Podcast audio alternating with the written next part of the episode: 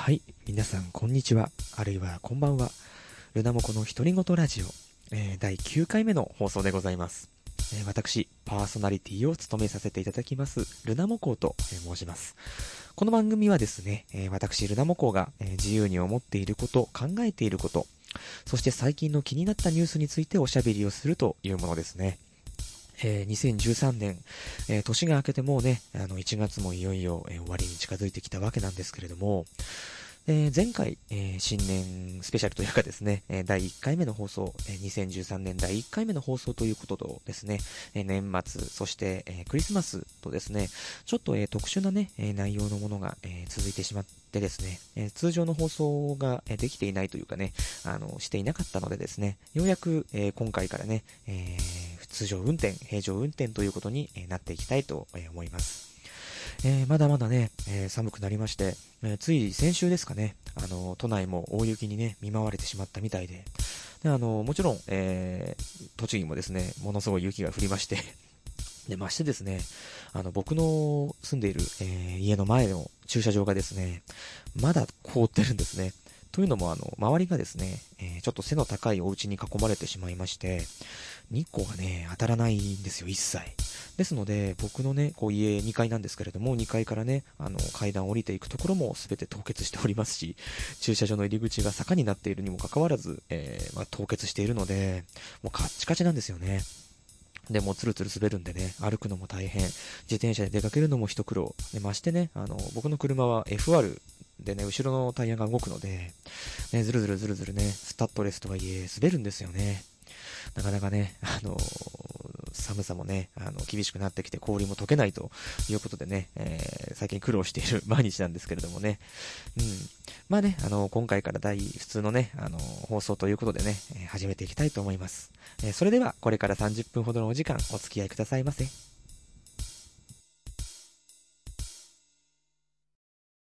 改めまして、こんにちは、こんばんは。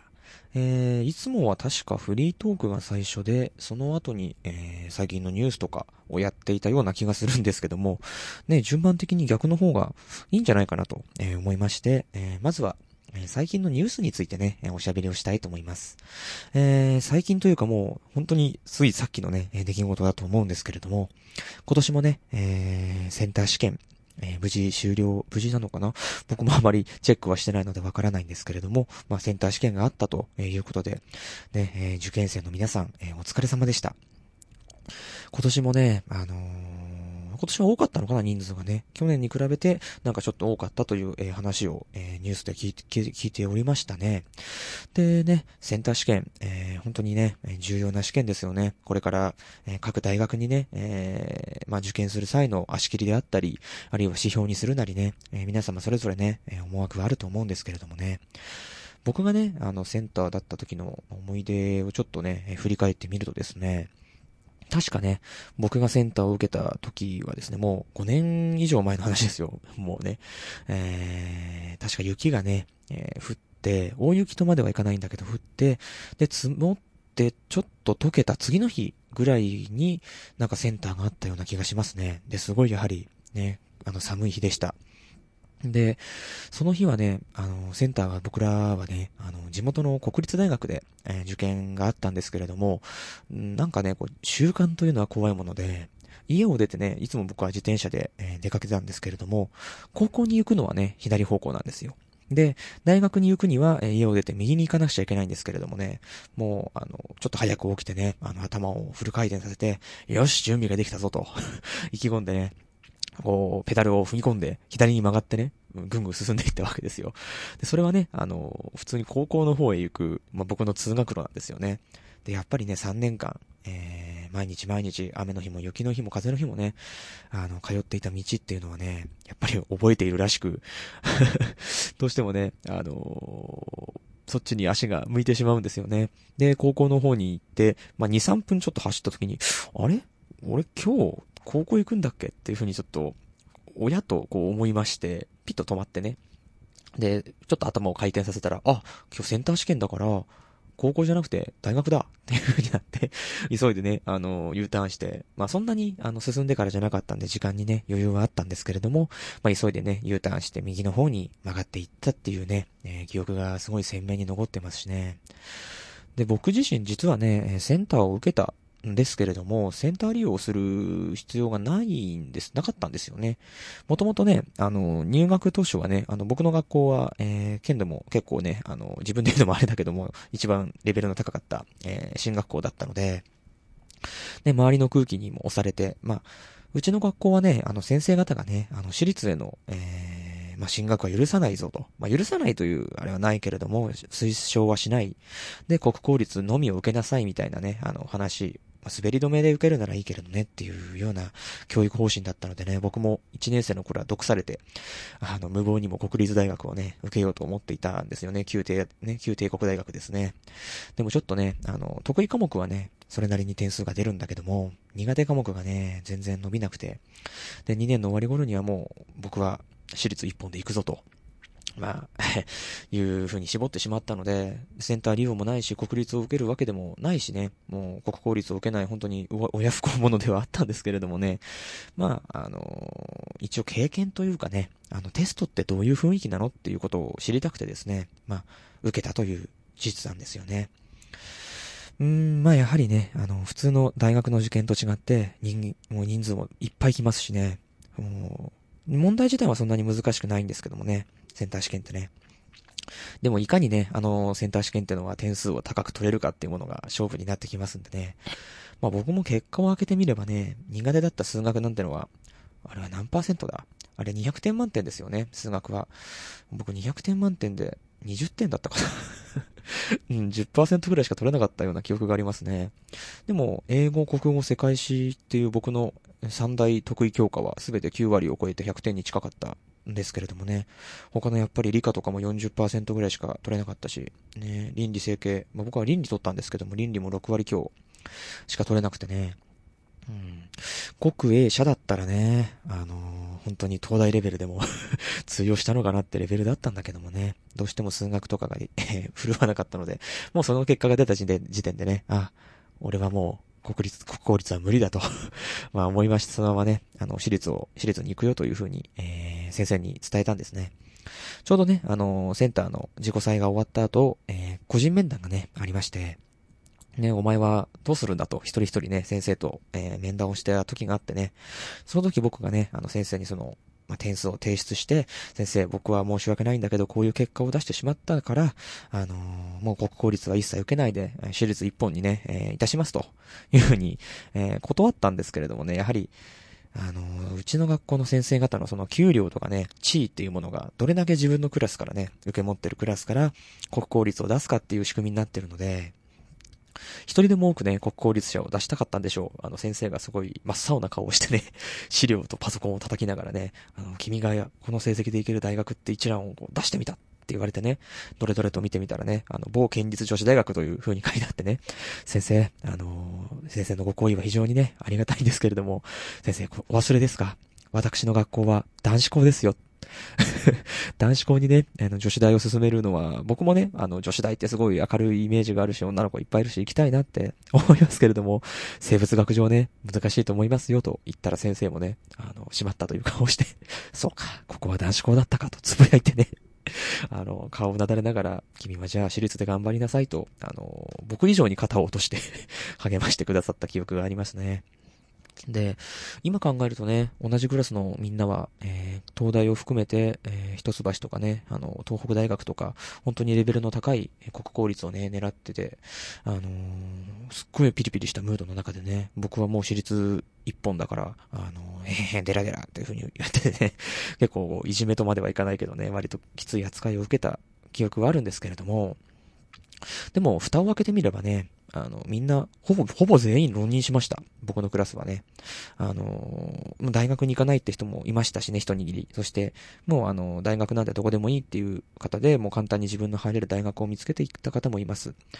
で、でも、ほとんどは国立を狙ってたのでね、あの、皆さん浪人なさって、で、やっぱりお金がない方はね、あの、もう一年やるぞと。かね、あと、いうふうにやってきたんですけれども、もう、お金はちょっと余裕あるし、時間をね、出すことはあれだなって思ったら私立にみんな行ってしまうような感じだったんですが、大多数が浪人してね、うん、私立もいいとこ受かってたのにね。で、結局、翌年はね、あの、皆さん、都落ちというか無難なね、もう旧帝大なんか言わないで、本当にもうちょっと、ちょっとね、えー、ランクを下げた国立、国公立大学に行ったっていう話を聞いておりますので、まあそう考えるとね、あのクラスの中では私立一本で、まあ、昔で言う、今はどういうのかわからないけど、昔で言うね、マーチクラス、マーチじゃないんだけど、マーチクラスにね、僕は入学しましたので、まあ、私立一本でも悪くなかったのかなというふうに まあ、思っております。まあ、人生なんてのはね、どう転ぶかわからないし、ね、僕もね、学歴だけ見ればそんなに悪くない 人間ですがね、こういう風に歪んだ人格になってね、どうしようもない生活をしてるってところはあるんでね、何が正解かって。逆に、僕の高校からね、東大に行った人の中には、ね、酒飲んで追いつぶれて、ね、不幸にも命を落としてしまった方もいますし、あるいは、えー、まあ、すごい名前の名前のある国公立大学に進んだんだけれども、ちょっと勉強についていけなくて、まあ、引きこもっちゃって大学行ってないとかね、そういうふうな人が、もうすごい10人、20人ぐらいいるという話をね、聞いております。人生ってのは本当にどう転ぶかわからんものでね、あの、勉強だけできればいいってもんじゃないんですよね ね、勉強しかしてこなかった自分が言うのもあれですけどもね。うん、まあね、あのー、センター試験、あのー、終わりまして、これから皆さんはね、各大学、そして私立大学もね、そろそろ1月の下旬から始まってまいります。僕の第一陣は1月の30日ぐらいにありました。えー、滑り止めの大学を受けた記憶があります。それ以降は僕は2月の中旬頃にももう決定してね、あのー2月の20日過ぎにはもう遊んでいたんですけれども、ね、それまでは、そして国公立の方は3月に入るまではもう気が抜けない、そして後期受験がある時はね、もっともっと気が抜けないことになると思います。ね、えー、これから大学に進んでね、社会に出ていく皆さんね、あの、本当に大変なことはいっぱいあると思います。ですけれどもね、あの、センター試験はまずその第一歩、礎になりますので、ね、しっかり、えまあ、もう今からしっかりしろと言っても 仕方ないんですけれども、ね、まだまだ油断せずに体調にも気をつけてね、頑張っていってほしいと思います。それでは、えー、近頃のニュースの、えー、コーナーでした。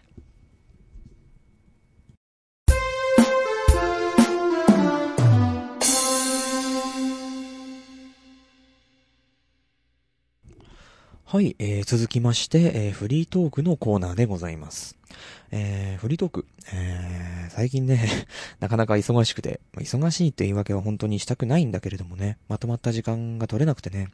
世間の動向とかね、僕が話したいことっていうものをね、まあ、日常の中から探してくる時間がなかなか取れなくてね、ね、あの、伊集院さんみたいにね、本当にプロでラジオやってる方ってのは、本当にインプットがすごい優秀なんだなっそしてアウトプットもうまくできるんだなってことがあってね、もう簡単している日々でございます。確か彼はね、あの、彼って言い方をするのは本当に あれだけど、伊集院さんはね、確か週3日でテレビとかラジオとか雑誌の取材をすべて終えて、残りの4日間を旅行に費やしてるという話を伺いましたね。それでね、あの、日々のニュースとかに使え、そういうラジオに使えるインプットをしてくるっていう風に見てね、ああ、さすがだなと、えー、プロ意識を感じました。えー、そんな話は、えー、置いときまして、フリートーク。つい、えー、先週ですね、えー、成人の日がありましたね、皆様。えー、とりあえず、えー、成人になった皆様ね、おめでとうございます。今二十歳になった方っていうのは、1993年生まれ？92年生まれ？になるのかな？うん。の方々が成人したということでね、あの、もう90年代に生まれた方々も、えー、成人する年なのかというふうに、えー、考える、もうおじさんでございます。まあ、おじさんっていうほどのね、えー、年でもないんですけれどもね、もう僕もね、え成人して随分経ちましたね。随分っていうほどでもないけど、そこそこね、え経ちまして、でね、僕は成人式にちょっと顔を出さなかった、成人の同窓会にも行かなかったたちなんですけれどもね、そこでね、僕も毎年この時期になると思うんですけれども、成人って一体何なんでしょうかね？うん。昔はね、あの、成人って言うと、例えばね、江戸時代だったら元服とかね、いう風に男の子は14歳でもう立志ですよ。ね、一つの成人として、まあ、身を立てなくてはいけない。そういう儀式、まあ、イニシエーション通過儀礼のようなものがあったわけですね。で、それが、じゃあそれは例えばね、あの武家とかね、そういう宮廷の行事だけかというと、実はそんなことはなくて、あの、町のね、そういう一般市民、えー、農民の方々、商人の方々、そういうものにも、えー、イニシエーションというのはありましたね。例えばね、一番有名な話ですと、力石っていうものがありまして、大体それはね、あの、町と町の、町っていうか村ですね。そういう村の外れにね、置いてあるでっかい石なんですよ。で、そのでっかくて重い石をね、一人で持ち上げることができたらば、一人で、それはもう独り立ちできる成人だと。成人の男子だというね、あの、証になった。それがイニシエーションだったんですね。で、もっとね、あのー、プリミティブなね、えー、未開の、未開っていう言い方はあれかなもうプリミティブな、えー、ジャングルの方が住んでるね、他国の民族によってはですね、バッシえ歯を抜いたり、あるいは耳とか顎にピアスを開ける。とか、えー、バンジージャンプを、えー、やったりとか、あるいは高いところから川に飛び込むとか、えー、あるいはなんだっけ、一人で、えワニとかを漁で飼ってくるとかね、そういういわゆるね、力を示す、まあ、ことをして、初めてその人は一人で生きていける街の一員として、して、えー、もう活躍できるという、えー、ことを証明するんですよね。それがイニシエーションだったわけです。ね、あのー、実は僕の子供の頃にもですね、今考えればあれはイニシエーションだったのかなという経験が実はありまして、もう今ね、僕の子供会、僕がいた町内会の子供会があるのかはちょっとわからないですけれどもね、もう当時僕が小学校だった頃もね、一学年40人いなかったですね。一学年32人とか、一クラスしかなかったんです。ね、それぐらいしかいないぐらい小さい、えー、まあ、一番街中の栄えてる小学校だったんですけども、それでさえ全校生徒が 30×6、180人、200人いないぐらいしかいなかったんですね。だからましてやね、多分今のあ僕が出た小学校なんてのはその半分ぐらいになってるのかなと思います。なので、今はあるかわかりませんが、僕の子供の頃はね、あの、年に1回8月にでっかいお,、ま、お祭りがあるんですね。そのお祭りでですね、あの、大人みこしに混じるんです。あの、10歳になると。10歳っていうか12歳か、あれは。小学5年生、6年生だから11歳、12歳になった頃にですね、あの、大人みこしに混じるわけです。ね。で、ま、混じって、まずは町内をね、もう夕方の5時から2時間ぐらい、みんなでわっしょいわっしょいやって、本当にあの、汗だくになりながら、夏の、ま、真夏の夜ですよ。あの、街中をね、4キロ5キロ、練り歩くんですね。で、それでもうね、あの、本当にトランス状態になるわけです。もう、まあ、の、前後不覚にフラフラになって、汗だくになって、体は痛くて、で、疲れて声も出ない。そうなって、で、そうなった時にも、あのー、ピークに来るわけですね。あの、ほら、いたこさんとかね、あの、そういう高齢術をする方々もお酒とか、あとは酸因作用のある薬とかを嗅いで、まあ、一人昔前は麻薬とかも使っていたみたいですけれども、そういうものでトランス状態になって、そこから、まあ、霊を呼んだりとかするみたいなので、やはりトランス状態っていうのはね、あの世とこの世の境目にいるみたいな感じで特別なものってされてるんでしょうね。うん。で、まあ、ちょっと話はそれましたが、そういう状態になったままですね、あのー、この市市内というか町の中心部にですね、すごい大きな、えー、由緒正しい神社があるんですね。あの、その神社の石段がだいたい150段ぐらいある直線で、すっごいあの、急な階段なんですね。で、それを、そのみこしを担いでくたくたになったままですね、ダッシュで駆け上るんです。で、それをね、もう転ばずにみんなやるんですね、意外と。あのー、ね、こけたり落ちていったりってことがなくてね、毎年みんなフラフラになりながらね、ちゃんと150段ぐらいダッシュで登るんです。もちろんね、もしかするとスピードをね、意図的に緩めてくれたりとか、後ろから支えてくれたりした大人がいたのかもしれないけれど、でもね、そういう風に、あのー登り切ることができるんです、意外と。で、僕もやりました。それをダッシュで登り切って、登り切って初めて、子供の身分をね、脱却して、成人というかね、まあ、青年になるという、少年から青年になるというね、あの、過程を踏んでいるっていう風な気がしましたね。あれが終わると、いや、お疲れだった。よく頑張ったぞ、お前はって言ってみこしを下ろしていいぞと言われて、そのまま休ませてくれる。ね、お水を持ってきて飲ませてくれる。多分あれがね、あの、おそらく今では、あの、一つの余興になってるんですけども、もうあの、あれは多分もう、本当に江戸時代からあったんでしょうね。うちは城下町だったので、昔ね。だからあの頃は、もしかすると、それがイニシエーションとして機能していた可能性もありますよね。うん。まあね、現代ではね、そういう肉体的なね、あの、そういう、みこしを担ぐぐらいだったらまだあれかもしれないけれど、例えばね、あの、重い石を持ち上げる力石とか、あるいはまあさすがにね、現代日本でね、バッシュをするとかピアスをするっていうことはないとは思うんですけれどもね、ちょっとね、時代遅れな、感じはしてしまうんですけれどもね、やっぱりそういう肉体的なものとまではね、言わなくても、何か精神的なね、あの、境目っていうものを作ってほしいですよね。うん。まあ、やっぱり、そういう少年から大人へっていう階段をね、超えていかないと人間ってね、こう成長というかね、何かが見えてこないような気がしますね。やっぱり今の子供たちっていうのは、まあ僕も含めてそうなんですけれども、もう子供からね、地続きのまま坂道をゆるく登ってきて大人になったっていう感じがしますよね。だからやっぱり、えー、他の年上の方々から、えー、すると、なんか甘ちゃんだよねとか、えー、ちょっとゆるいよねっていう風に言われてしまうんだと思います。まあ僕も否定はできないしね、そうだと思うんですけども、やっぱりちょっと悔しいですよね。僕らだって、僕らなりに苦労してるわけです。やっぱり。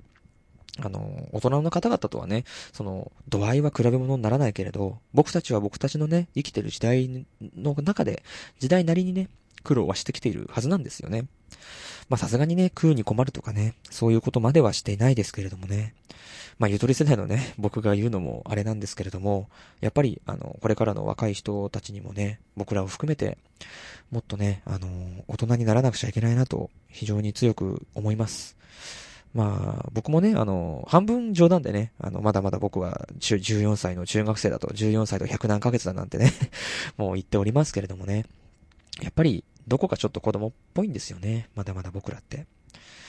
うん、果たしてこんなのがね、あの、ちゃんと大人になって、えー、暮らしていけるのかっていう不安は非常にあります。ですのでね、やっぱりそういう通過儀礼みたいなものをね、あのなくさないで残していってほしいなっていうふうには思いますね。都市化されたね、あの暮らしっていうのもいいと思うんですけども、たまにはそういうね、プリミティブな、えー、ところに立ち戻ってみるのもいいんじゃないですかね。うん。まあ、お前が言うなという 話で締めたいという話なんですけれどもね。ただね、あの、本当にこれから成人していく皆さん、あの、バカ騒ぎするのもほどほどにしてね、ちゃんと責任ある行動を、まあ今、今までもそうなんですけれども、これからはもう成人としてしっかりね、報道されてしまいますので、無茶はしない、ちゃんとね、責任を持った行動をするようにしてください。ね、あの、とりあえずね、成人を迎えた皆様、おめでとうございます。フリートークのコーナーでした。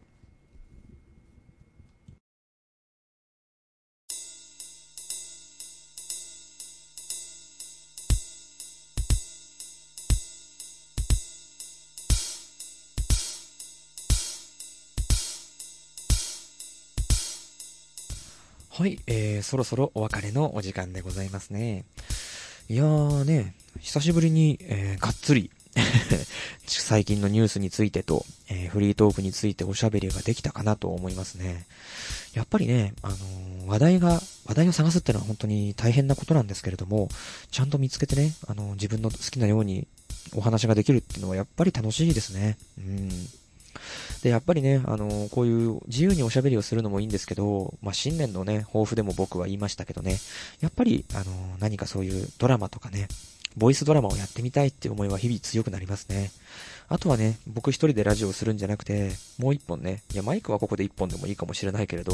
もう一人のね、誰かゲストみたいな方を呼んで、一緒におしゃべりしてね、ちょっと討論というかね、そういう意見交換ができたら面白いなーっていうふうに思いますね。うん。これね、あの、まあ、生放送じゃないんですけれども、